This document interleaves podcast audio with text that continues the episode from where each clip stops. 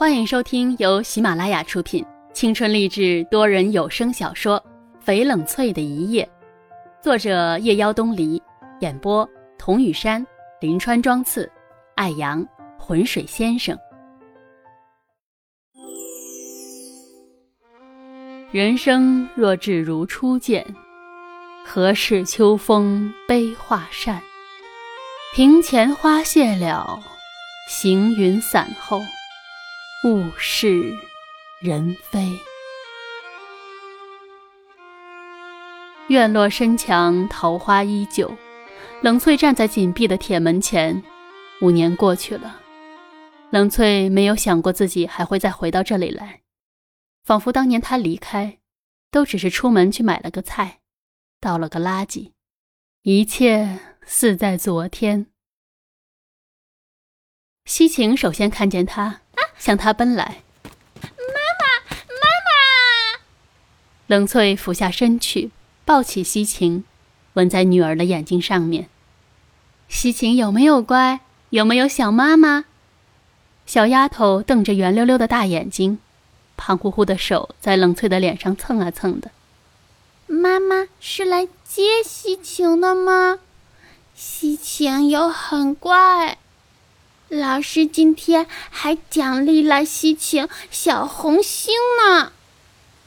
冷翠宠溺的吻着女儿的手，笑着说：“ 是吗？老师为什么要奖励西晴小红星呢？”西晴鼓着腮帮子：“老师说西晴歌唱的很好听，嗯，所以奖励西晴小红星。”妈妈，那西晴唱歌给妈妈听好不好？说着就开始奶声奶气的唱起来。风儿把窗开，雪花飞进来，轻轻落在我身上，多呀多可爱。小雪花呀，小雪花。你从哪里来？雪花不回答，要我看窗外。沈阳惊喜的叫出声：“冷翠姐，你终于回来了。”说完，自觉失言，不好意思的挠挠头。冷翠姐，你是来接西芹的吗？冷翠放下西芹，往院子里看了看。沈阳，我，我今天来是找你哥的，他在家吗？沈阳显得有点意外，他脱口道：“我哥没有回家哎，你找他有事吗？用不用我给他打个电话？”啊，那不用了，他既然不在，那我就先走了。冷翠姐，沈阳叫住了冷翠。冷翠姐。你好久都没有回家了，进去坐会儿吧。西晴每天都在念妈妈呢。冷翠看一眼被李妈拉在一边玩耍的西晴，对沈阳笑了笑。不了，等周末我再去学校接她。嗯啊，妈妈，妈妈。西晴看到冷翠要走，跑过来拉住她的手。妈妈，西晴有很乖的。妈妈不要走，妈妈不要走。冷翠吻去女儿脸上的泪痕，心里一阵泛酸。西芹乖，妈妈周末就来接你，到时候妈妈带你去游乐园，好不好？西芹一边抽噎，一边不情愿地说声好。冷翠示意李妈把她抱走，然后转身快速地离开。冷翠想起三年前的那个夜晚，秦慕年在他面前把离婚协议书撕得粉碎，他恶狠狠地对他说：“飞冷翠，你就别再妄想了，我是不会同意离婚的，这辈子我都不会放过你。”秦慕年摔门而去，此后他再也没有见过他。最后，冷翠自己搬了出来，因为女儿。始终是没舍得离开这座城市，跟秦慕年的关系就这样僵滞着。每个周末，他都会把女儿接到他的住处，秦慕年也不去打扰他，彼此就这样心照不宣地沉默着。这么多年，他们的关系都很尴尬。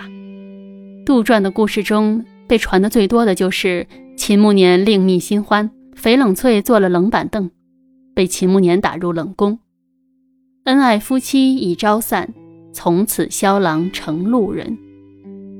冷翠并不在意，秦慕年的身份注定了会让自己被冠上以各种由头而杜撰的故事登上八卦头条。刚开始的时候，冷翠被舆论困扰，出门都觉得有人在她背后指指点点。但很快的，消息便被封锁，那几个在报纸上胡乱写的记者也消失了。这没有让冷翠感到意外。齐慕年做事一向狠厉，也是那些人自己运气不好，他倒是还给他了一个清静。如果不是主编的苦苦求情，他想他这辈子也不可能再回去那个地方。那是编辑部多年来最大的赞助商，他们唯一的要求就是要在慈善晚宴上看到齐慕年的身影。主编也是没有办法，他知道秦慕年跟冷翠的这层关系，只差没跟他跪下。冷翠不想掺和这些商业交易，但他最不想的还是去见他。可冷翠还是妥协了，他去公司找秦慕年，被老吴尴尬的挡在门外。他也不为难别人，就在公司楼下等他，却久久没有他的消息，所以他只能去他家里找。可是秦慕年也不在家里。天色渐渐暗下来，他抬头望去，看着街道上来来往往的人群，街边已经有人搭起了大排档。这座车水马龙的城市，只有夜幕降临才显得有点人情味儿。大家三三两两的坐在一起，放松下来，坐下来好好吃顿饭，慰藉一天的疲惫。当初他以为余城只是他人生中的一个短暂停留的地方，是一个当年可以让他离开、暂时休憩的地方。可是没有想到，这一待就是八年。冷翠坐下来，问老板要了份嫩豆花，白白的一团豆花，撒上一些碎花生和细葱，远远的就闻到了香味儿。老板热情地招呼冷翠，讨好似的把桌子擦了一遍又一遍。吃完豆花，冷翠顺着街边闲走，等她惊觉的时候，才发现自己已经走到了甜品店门口。这么多年了。小店竟然还在，依然门庭若市。冷翠看着进进出出的人们，他们的脸上挂着满足的笑容。看着看着，他就愣住了。秦慕年身穿深灰色条纹西装，他的大衣搭在凳子上，他正拿着勺子在杯子里搅拌，好像是感应到什么似的，他忽然抬起头望过来。秦慕年看着他，他看着秦慕年。穿梭的人流静止在这时光里。秦慕年好像瘦了点儿，越发的萧条，眉头深锁。这么多年，他好像从来没有展开过。四年了，四年来，他们在一座城市，却没有见过一次面，没有说过一句话。他们之间的关系仅仅只有西情，而现在，他们之间隔着一道玻璃。却好像是隔着一道银河，再也无法跨越。一阵冷风渗进冷翠的脖子，他回过神来，择路而逃。本集已播讲完毕，我是雨山。如果您喜欢这部小说，请订阅专辑，更多精彩内容我们下集继续。